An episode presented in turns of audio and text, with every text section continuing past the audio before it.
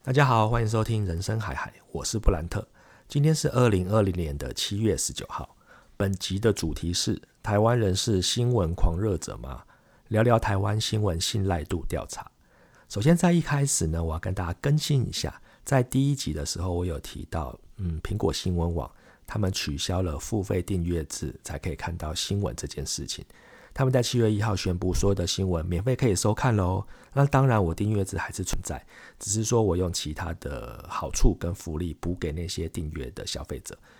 但对一般的消费者来说，意思就是说回到跟以前一样了。你不管在任何的平台想要看苹果新闻网相关的文章，只要点进去就可以看到相关的内容，不需要说我要付费才可以看到。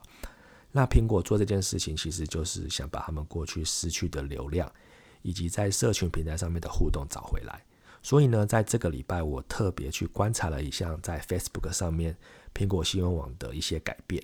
主要有两个发现。第一个是他们在新闻的发布频率明显提升了很多，大概一小时会发布至少三则到五则的新闻。第二个呢是在每则新闻下面的留言跟讨论，的确也增加了许多。嗯，我觉得这跟台湾的乡民还有消费者其实有蛮大部分的关联。也就是说，其实如果大家各位有观察到，在 Facebook 里面所有不管是哪个平台推出的一些新闻报道，只要议题是比较耸动，甚至是呢一些比较意识形态跟价值观相关的标题。下面的留言通常都会非常精彩，你就可以看到很多人在吵架，或者是干掉对方，甚至就会有人出来说：“哦，王军出来洗地喽，带风向喽。”所以大家都喜欢给大家扣标签。那以往呢，苹果在下新闻标题的时候，其实他们就蛮厉害的，他们以往是走一些比较新三色跟耸动的标题。所以很多消费者他不一定会点进去里面看新闻，但他看到这个标价，觉得说，嗯，这个是一个我可以发挥的机会了，他就开始在下面留言，以及呢跟其他的网友做所谓两善的互动，就是互相骂来骂去。所以呢，现在在苹果新闻网的新闻下面，尤其是在 Facebook 平台上面，你可以发现所谓的讨论跟不管是有意义还是无意的留言，都比之前多了很多。那我觉得这个是苹果想要看到的，因为之前。有如一滩死水，就大家都已经因为不能看了嘛，所以已经贴这些新闻在 Facebook 上面。对我来说啊，我就不想花钱了，所以我也不会在下面有任何的互动。当然啦，只看标题发文的还是很多。不过现在好像有一点回到正轨了，对他们来说的正轨。那至于之后会怎么样呢？我们还是会继续看下去。好。嗯，讲完了苹果之后呢，其实我在上次有提到，苹果新闻网是台湾第一个新闻平台跳出来说我要做付费订阅这件事情。不过呢，如果就台湾的内容平台，其实并不是苹果是第一位哦。其实呢，台湾第一位跳出来做他们想要走付费订阅，就是收费制这件事情的平台是天下杂志。天下杂志从二零一七年开始宣布，他们要开始走付费订阅这件事情。那当然了，跟苹果在宣布这件事情时候有同样的状况，也就是说有很多的文章开始报道，有很多的人开始讨论说，台湾的环境真的适合走付费订阅制这件事情吗？叫你去花钱买一本杂志，你都不愿意了，因为其实有很多免费的地方都可以看得到。我跟朋友借，我去图书馆，甚至是我在公开场所都可以有机会看到这样子的杂志。如果我今天不是一个始终的读者，或者是我没有特殊的需求。我连花钱买杂志都不愿意了，我干嘛花钱在网络上做付费订阅？所以在那个时候哈，也讨论的非常轰轰轰烈烈呀，很多人都说啊，一定活不下去的啦，说不要再搞笑了，说你还是好好卖杂志吧。不过呢，在前这几年，他们坚持了下来，从二零一七年到二零二二年、二零二零年，已经过了大概将近三年的时间。他们最新有一个公布是说，他们天下杂志从二零一七年推行线上订阅制以来，这三年订户数就是在有使用付费订阅这个的订户，每年都成长将近了一倍，而且在他们天下的数位广告收入，就是所谓的广告费，尤其是在数位这一块，也在二零一九年正式超过了资本营收。当我看到这个的时候，我觉得还蛮替他们开心的啦，因为先讲订阅户这件事情。虽然他没有公布明显的、明确的数字，也不会告诉你说我到底有多少人订阅，我现在订阅户是多少。不过呢，他的确是走在一个成长的方向上。第二点呢，其实就是所谓的广告收入。大家也知道，天下是台湾很老牌，而且非常经营非常久的一个杂志社。他们在以前都会宣称自己的新闻编辑或者是一些议题编辑的内容，其实质感是很好的，而且报道的议题也很深入。这个部分我很认同，因为以往在有嗯客户跟他们合作的时候，我这边是讲纸本杂志的部分。如果客户想要做一些比较深度的议题，甚至是想要走一些，嗯，我想要包装比较高端一点，我想要把我自己的品牌形象拉抬出来，我们就会找这些所谓编辑能力比较强的新闻平台，比如说天下啊、远见啊、商周啊，这些其实在市面上就是已经有建立自己的品牌的媒体，所以编辑能力的确是他们引以为傲的这一块。那当然，资本杂志就不用说，他们的每一期的内容的编辑方向。以及呢，他们所要讲的东西其实都是够深入的。不过呢，他们在二零一九年的时候有提到说，以前他们的广告费可能百分之九十都是来自于资本的广告，就是你在放杂志的时候看到里面的，不管是平面广告啊，或是广编报道，就是这些钱都是从这些资本的广告来的。不过呢，在去年的时候，他们在数位上所收到的广告费。正式超越了平面。那当然，这个不是新闻啊，因为其实杂志本来就是一个比较属于衰退的媒体，很多的广告费用都回到网络上面。所以天下他说这件事情，原因是因为他如果没有做他们提到的数位转型，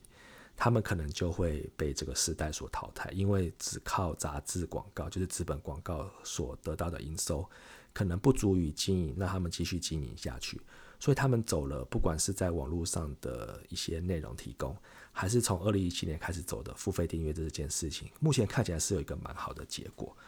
那我这边跟大家分享一个，他们其实在二零一九年，就是去年的时候，他们有就是经过了付费订阅制一年之后，他们在网络上发布了一份叫做《天下杂志数位转型报告》二零一八年版。他在这个报告里面呢，很清楚的告诉大家说，我为什么要做这件事情。我因为要做这件事情，我的组织做了哪一些调整，以及我们接下来要走的路，所以他们经过这一年的时间，他们很有怎么讲，很有信心的，以及很有气势的跟大家说，这一年我不是在胡搞瞎搞哦，我的确是经过深思熟虑才开始做这件事情。所以呢，在这个报告里面有非常清楚的来龙去脉。所以大家如果想要了解台湾目前付费订阅的一些状况，其实我觉得可以看看这一份所谓的报告的内容。它里面写的没有很复杂，有点像是在跟你说故事的方式，告诉你说我为什么要这么做。那我很推荐大家去看。而且呢，它里面有对自己《天下杂志》很多的吹捧。意思是说，我好像是这个市场的所谓先驱者，因为我看到，如果杂志哈再不做数位转型，如果我杂志哈还是死守在我的资本杂志这一块，我可能真的就掰了。所以呢，他们在这个里面呢，当然也提到说，我的确是有怎么讲洞察先机，所以我现在走得很不错，那我未来也会走得很好。最后还是要回到，就是告诉大家说，如果你认同我的理念，或者是说你真的觉得我做的不错，那之后欢迎付费订阅，甚至广告主可以去下广告，这是他们做这份报告最重要的目的的。不然他花这么多的心血来编辑这样子的内容，其实真的还蛮辛苦的。不过我看完之后，我的确是还蛮认同的。相较于苹果新闻网，因为苹果新闻网它只有一开始的时候宣告告诉大家说，我们相信新闻是有其价值的，所以我们开始做付费订阅。Hello，很多消费者并不是真正认同你们的新闻，真的是有品质到可以拿来收费的。甚至还有人说，热搜新闻我干嘛要收费啊？我干嘛要付钱啊？我宁愿去买饮料，或者是花在其他的地方，我都觉得比这个有价值。而且，如同我第一集里面所提到的，很多的消费者可以从各种不同的地方、各种不同的新闻平台得到同样的资讯。那你的所谓的独有的价值是什么？所以，我觉得他们有一点。跳太快了吗？还是说他们并没有让消费者建立是说我今天愿意付费去看你这样有价值的内容？那天下的背景就有点不一样，因为它本来其实就已经算是蛮有口碑的一个媒体，而且其实它有建立了蛮多始终的读者，所以他们的价值其实就是建立在这些订阅户啊，或者是他们本来的编辑能力上面。所以他们开始走这一步的时候，相对来说门槛比较低，就是愿意买单的人可能会比较高。那苹果本来是走一些比较通俗、比较大众、比较符合所谓的大家嗜血的口味的新闻媒体，你突然说做这件事情，的确有点跳痛了。所以他们的确也做了一些修正。所以我觉得这是一个蛮好的比较跟蛮好的参考。这两个放在一起，而且天下又公布了他们自己的数位转型报告，里面呢有很多的佐证跟很多的内容，可以去呼应说为什么他要做这件事情。我觉得那个力度就更强大了。这个呢是一开始的第一阶段的分享，给大家参考。好的，接下来呢进入本集的主题，在这边呢，我想跟各位分享一个蛮有趣的报告。报告名称叫做《二零二零年数位新闻调查报告》。大家光听这个标题，可能会觉得说，是不是很多数字啊？对，它里面很多数字，它是不是很无趣啊？不，它并不无趣，因为里面有很多重要的发现跟重要的结果。另外呢，这个报告这份报告呢是由两个很厉害的单位共同发布的，一个是路透社，路透社呢是世界前三大的新闻通讯社，所以它在这个新闻界哈算是一个很具有指标性的媒体，而且他们常常也会发布一些相关的报告跟研究给世界各地的伙伴们。第二个呢是牛津大学，根据这几年的世界性呃世界大学排行，牛津大学不是第一就是第二，我记得一下都是第一。所以呢，这份报告是由两个非常具有分量，而且具有相当地位的机构共同发表的。意思呢，我认为这份报告里面可能会有蛮多东西是具有参考价值，相较于一些小的调查单位他们发布出来的内容，这份报告可能很多都可以拿来做引用。另外一个最重要的是，这份报告呢，不是只有单纯的告诉你说，哦，我们觉得现在我们观察到世界的趋势是怎么样，一二三四结束。不是，他这份报告里面的资料来源涵盖了世界的五大洲、三十八个国家，意思是说，他们跟这三十八个国家每一个地方都有各自的调查单位做共同的研究，所以他们的样本数是来自于这三十八个国家不同国家的人民提供的意见。那这三十八个国家呢，就是我们印象中常常听到这些世界比较先进的国家：英国啊、法国、德国、荷国、荷兰、美国。阿根廷、巴西、加拿大，甚至日本、韩国。另外一个最重要的就是这份报告里面有台湾。当我看到台湾的国旗跟里面有台湾的样本数之后，我就决定这份报告我一定要好好的来拜读。那当然看完我也觉得没有让我失望。也就是说呢，里面除了有讲的我刚刚提到这些所谓世界先进国家他们的新闻状况之外，他们也有提到每一个国家他们当地的新闻媒体状况。当然，台湾这部分他们也有相关的数字在里面，所以我觉得会是一个很好的发现。你会想到一个国际新闻报告里面可能会讲到苹果，台湾的苹果日报，讲到台湾的自由时报，讲到台湾的中天。Oh my god！我真的觉得，嗯，好像看起来很骄傲。那当然，里面的一些数字的确可以拿来给我们做日常生活中的一些参考。所以呢，这个报告我们就继续看下去。首先呢，一个有趣的议题是，它里面第一题就问大家说。请问你们对当地新闻媒体的信赖程度？他们把大家回复的答案就是 yes or no，做了一个排行，就是说这三十八个国家从第一名排到第三十八名。啊，我不要把我不会把这三十八个国家都念完，太麻烦了。但是我先讲第一名是芬兰，第二名是波兰，第三名是土耳其。这三个国家都有超过百分之五十五以上的人民相信他们当地的新闻媒体，所以他们对当地的新闻媒体信赖度是很高的。哦，好，他们相信他们 OK 就好。那我们来看一下台湾在哪边？台湾呢非常争气的，台湾是第三名，对，是倒数第三名。台湾在这在这第三十八个国家里面，总共排名第三十六名。意思是说，台湾人对当地新闻的信赖程度是非常非常低的。那大家可能会好奇，说第一名是谁？倒数第一名是南韩，倒数第二名是法国。这个的确是在这几年，他们当地都有一些非常冲突，而且对于新闻媒体都有很大的仇恨的一些国家，就是他们觉得这个新闻媒体是烂透了。那台湾也不遑多让，台湾是第三名，倒数第三名。去年其实这份报告也有同样发布一些相关的数字，在去年呢，台湾是倒数第五名，今年呢，我们提升了倒数第三名，代表台湾对于新闻的信赖程度是越来越不信任了，也不意外了。我自己个人也不是很相信，每天我们在新闻媒体上看到这些东西，甚至就像我前面有提到的，大家都会戏称说台湾是脑残记者、乐色新闻，就嗯，大家的心里的 mindset 就是印象度是长这样子。那第二个呢，比较有趣的是，因为我刚刚提到这些资料来自于五大洲三十八个国家，所以他们有在问说，针对每一每一个大洲里面去问他们说，你们会最担心出现假新闻或是误导新闻的网络平台有哪些？就是问你说，你可能在不同平台上面，你觉得哪些地方最容易出现假新闻？当然不意外的，第一名是 Facebook，不管是在北美洲、南美洲、欧洲还是澳洲，Facebook 都拿下了第一名。也就是说，在这些区域的国家，他们的当地的消费者都很认同，是说我在 Facebook 上面看到的新闻，可能都不是真正的新闻。那当然，因为美国跟欧洲深受其害啦，在几年前的英国脱欧跟美国总统大选，他们都受过了这样子的苦头，都是在这个平台被操弄的状况下面，导致了很我们觉得很不可能发生的结果都成真了这样子。那在其他的地方呢？譬如说在巴西，他们其实很不相信的是 WhatsApp，因为其实，在欧洲、北欧洲跟美洲，WhatsApp 的使用率是比较高的，所以他们在社群平台上面这种通讯软体，他们觉得 WhatsApp 上面我朋友或者是一些其他同事传给我的新闻，也不见得是真的。那大家可能会好奇，台湾哦这边里面他没有特别把台湾点出来，不过呢，他有说到像日本。比较大块这个，他们觉得 Twitter Twitter 上面的新闻也是不可信的。韩国呢，他们会觉得 YouTube 这也蛮神奇的。那当然，像什么菲律宾啊、马来西亚，其实他们也是认为 Facebook 是很不可信的。那台湾，我个人我自己的观察，我觉得有两个平台也是非常非常嗯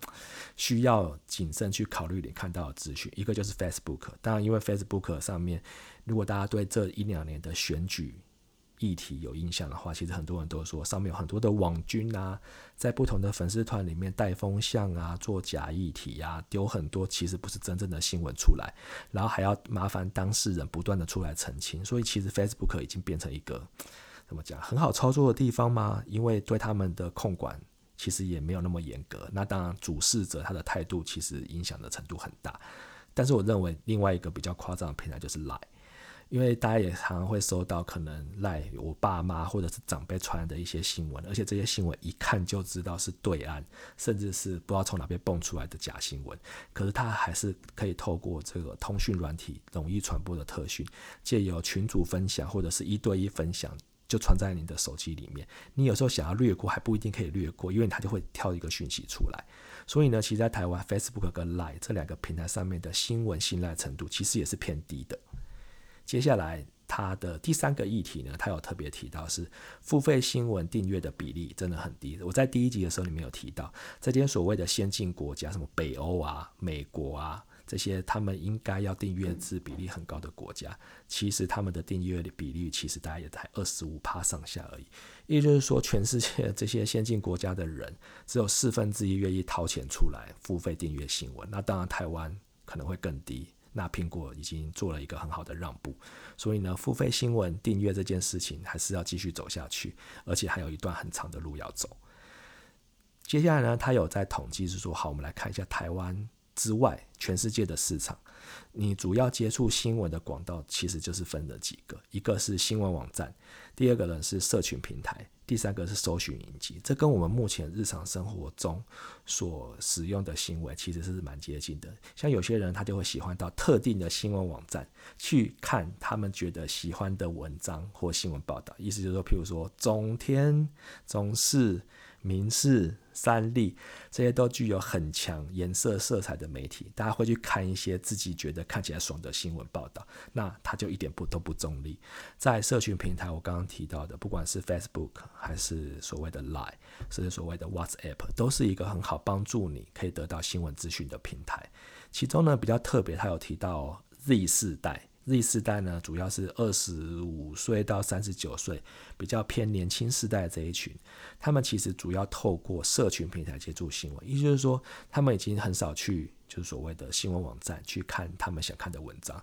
他们就是看我的 Facebook 上面我朋友分享哪些新闻啊。或者是我订阅的这些粉丝团里面，他们发布哪些新闻啊？或者是说他们在他们的社群平台里面接收到哪些新闻，他们就去看了。这也是恐怖的地方，因为你就是主动、被动的接受到这些出现在你涂鸦墙，或者出现在你手机讯息里面的一些新闻报道。如果这些都是被有心人士刻意操弄的。可能你就会受到影响。所以这一点吼，虽然年轻时代用社群媒体的比例很高，但是它也造成了相当大的风险。不过我相信台湾的像年轻人还是很有就独立思考的，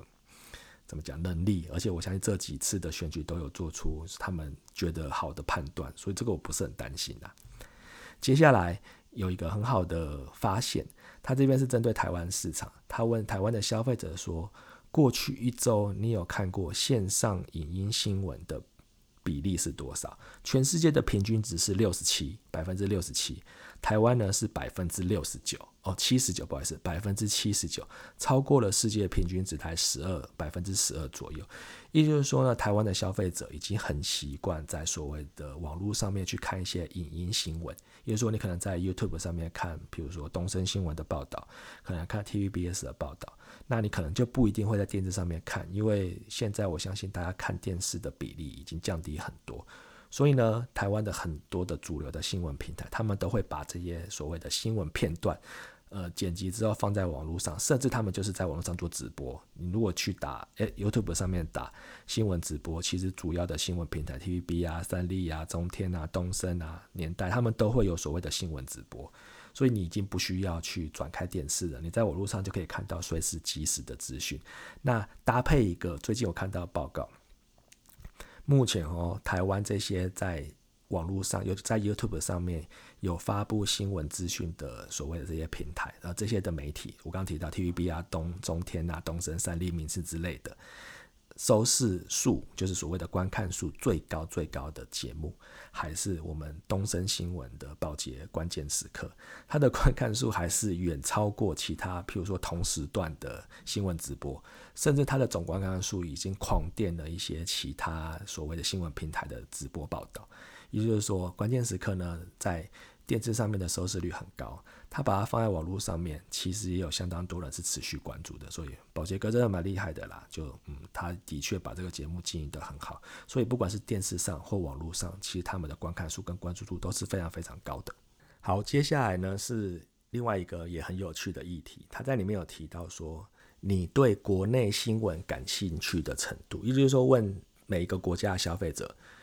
你们平常会看新闻，没错。那请问你们对国内的新闻有没有兴趣？因为很多人会去分嘛，国外的新闻，譬如说，呃，目前美走、美国的疫情的状况啊，甚至是现在股票涨得怎么样啊，或在其他各个不同国家的国际新闻。有些人呢，他们很关注自己国内的新闻。那目前第一名对自己国内新闻最感兴趣的国家是巴西，巴西，嗯，好。第二名是土耳其。第三名呢是智利、墨西哥，所以这些他们其实这些国家他们的人民对他们自己国家新闻比较感兴趣。台湾呢也很争气的拿下了第二名，第二名意思就是说它是倒数第二名，倒数第一名不意外还是南韩。所以呢，南韩的消费者他们其实根本没有很 care 自己国内的新闻。台湾呢，如果你去问这些受访者。只有百分之十七的消费者，他们对国内新闻是有兴趣的。也就是说，百分之八十三的消费者，其实你问他，你觉得国内新闻很重要吗？他会告诉你说，没有啊，我根本不关心国内新闻。我觉得，然后国内新闻为什么这么不受关注？是因为其实我们如果在网络上 Google 就可以发现，有很多很有趣的白痴新闻。譬如说，记者会去问一个戴着眼镜的小孩说：“请问你有近视吗？”或者呢，是在捷运站捷运故障之后，因为很多人要挤着上捷运，问在捷运站里面排队的消费者说：“请问你是没有挤上捷运吗？”就是这些听起来很脑残的新闻，然后都把它做成了所谓的一些我们常看见的新闻，持续的在电视媒体上或是网络媒体上面播放。所以大家觉得说，好了，国内的新闻要么就是行车记录器，看人家吵架摔车，要不就是看记者。就是耍白痴，所以呢，其实国内新闻的关注度会变这么低，其实也是因为这些所谓的厉害的记者造成的。好，接下来呢，另外一个议题是，他有去问台湾的消费者，你们主要的新闻资讯来源，我刚提到，其实主要是来自新闻平台，还有来自社群媒体。那他这边新闻资讯来源，它有分不同的媒体。第一名呢，当然还是网络。意思就是说，现在台湾的消费者，你如果去问他说，请问你是透过什么媒体接触新闻啊？网络还是最主要的，因为其实现在透过网络看新闻，真的已经太容易了。不管是你每天打开你的 Line、你的 Light Day，或者是你的爸妈们分享给你们他们收到的有趣新闻，还是说你在 Face Facebook 上面看到一些所谓人家分享的，或者是一些现在很热门的话题？所以其实网络已经是主要新闻来源了，反而不是电视。电视是第二名，再是社群媒体，最后才是所谓的纸本的报纸。所以呢，报纸已经变成所谓的最后接触新闻资讯来源管道之一。那大部分台湾的消费者呢，其实都透过所谓的手机阅读新闻，因为其实手机的及及时性来说，比其他的媒体都更及时。你只要打开手机，可以获取任何你想要的资讯，远高于所谓的桌机甚至平板。所以这是台湾的状况。那跟我们日常生活当中也没有太大的差异啦。每天起来打开手机。回讯息，顺便看一下新闻，结束。所以其实这是目前最主流的观看状况。那台湾最主要的社群跟通讯平台就不意外，第一名就是 Line 跟 FB。再来呢，YouTube 也是一个获取新闻资讯的来源。那有些人喜欢在所谓的社群平台之外，就是所谓的论坛，也就是说，譬如说像 PPT、PPT，PPT 是一个非常历史悠久的社群论坛。我个人也是资深乡民。所以呢，里面的八卦版或者所谓的正黑板里面都有很多相关台湾的新闻。大家去里面不只是看新闻，是去里面干掉新闻，去下面看回文、看推文。所以下面的讨论的状况，推文跟虚文才是这个所谓论坛里面真正的价值，因为太精彩了。那个绝绝对比 Facebook 下面的吵架还要精彩，因为 PTT 上面其实都是 ID，它没有实名制，所以。当你如果没有被肉搜出来你是谁的话，其实你可以用怎么讲很夸张的方式去跟人家吵架。所以台湾其实这几个主要社群平台都是我们获得新闻资讯的管道之一。最后呢，要跟大家分享是，他这边有做了一个台湾新闻媒体的品牌信赖度，他就是把台湾的一些主要的新闻媒体都列出来，然后问你说，你相不相信这个媒体？相信吗？中立吗？还是不相信？所以每个都有自己的指标。这边我跟大家分享目前调查出来结果的前五名，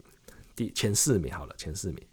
第一名是公共电视，不意外，公视应该就是要最中立，而且信赖度是最高的。如果连它信赖度都不高的话，那我真的不知道还有什么可以信赖。当然也不是说它百分之百就要被接受、被相信，但是相较于其他色彩浓烈的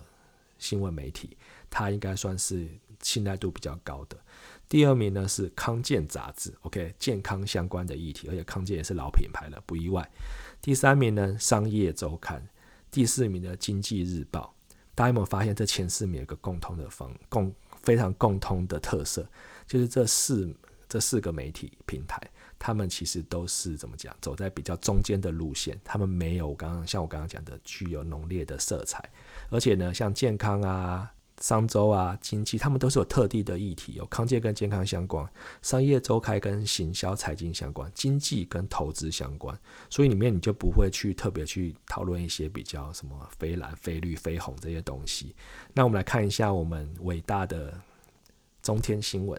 中天新闻呢，它的信赖度三十趴，它的不信赖度三十二趴，是少数不信赖高于信赖的媒体平台，民事。它的信赖程度是三十四趴，民事新闻的不信赖程度是百分之二十五，所以可以发现，其实这些哈所谓的色彩浓烈的新闻平台，他们其实相信的人有，但是不相信的人也蛮多的，因为大家觉得说我去那边可能就是只是想看一些立场偏颇的报道，那大家已经习惯，就是说我不会很相信上面的内容。所以他有做一个台湾新闻媒体的品牌信赖度调查，我觉得还蛮棒的。而且哦，如果大家有特别注意的话，其实很多的我刚提到的什么公司、康健、商周跟经济，他们都会开始把这份报告拿出来说：“哦，我今年在什么新闻媒体的调查信赖度来说，我是第几名，代表我很厉害。”这样子的确啊，因为这是具一份具有蛮具有公信力的报告。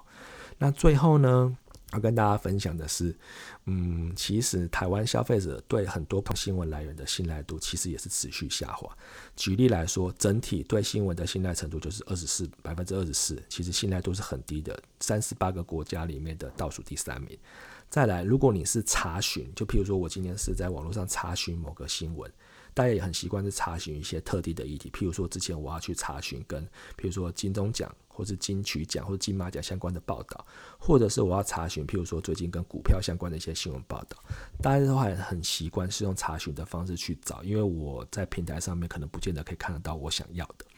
但是呢，只有百分之二十四的消费者相信他们搜寻出来的新闻。是是值得相信的，因为说我找到这些新闻，我已经不觉得他们是一个很容易让我信赖的新闻，而是说我看了哈，好，我知道了，你告诉我这件事情，但是我不一定相信。我觉得这是好事，原因是因为你透过搜寻出来的结果，也不见得它就是完全是百分之百的正确，你还是要具有自己明辨是非判断的能力。所以我觉得这个是蛮好的一个结果，不是说我今天查到什么我就相信什么。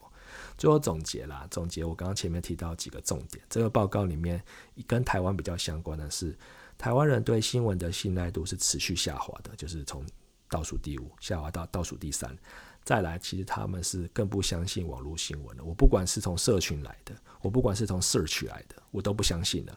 但是呢，其实网络又是我们台湾消费者最常获取新闻资讯的媒体跟来源之一，所以其实很矛盾呐。我不相信网络新闻，但是我又希望透过网络去看到我想要的资讯，所以明辨是非的判断能力是很重要的。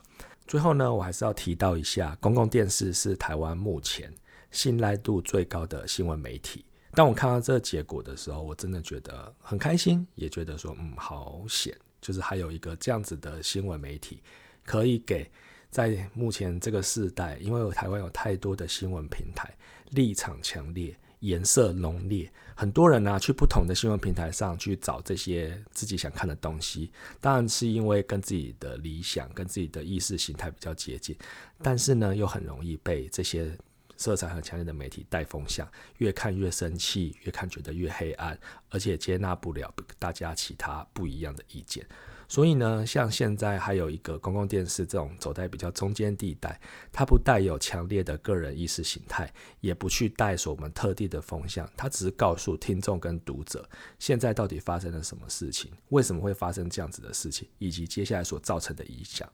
剩下的结果或剩下的一些其他衍生出来的议题，就交给听众跟读者自己去判断。那我觉得这样子很好啊，因为本来就是应该这样子。好的，那最后最后呢，其实他们还是有提到说，在台湾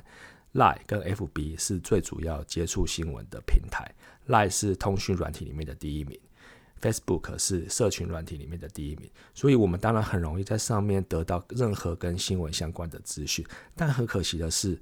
Facebook 在全世界已经被定义为它上面的新闻信赖程度是非常非常低的，而且很多人会担心，其实在上面看到的资讯其实都是假新闻。这是跟他自己本身有没有尽到把关的责任，或者是他们所想要走的路，其实都有很大的关联。那 Line 呢？它其实一直强调自己是一个新闻资讯的收集平台，意思就是说，反正有相关新闻就上来我这个平台，在 Light Day 里面你们就可以看到各种不同的新闻来源。但是他们有没有尽到把关？审查，甚至去避免一些假新闻造成的影响，我相信他们做的还不够，而且这也是他们应该肩负起的社会责任，而不只是要透过这个平台赚钱而已。在未来会怎么走呢？其实他们的方向也还没有很明确，只是现在真的很多人在赖上面就看到足够的新闻，只是很容易被有心人士作为操弄，尤其是在特定的时机点，譬如说选举前夕。或者是有重大社会议题的时候，都很容易被造成影响。我觉得这也是持续值得关注的。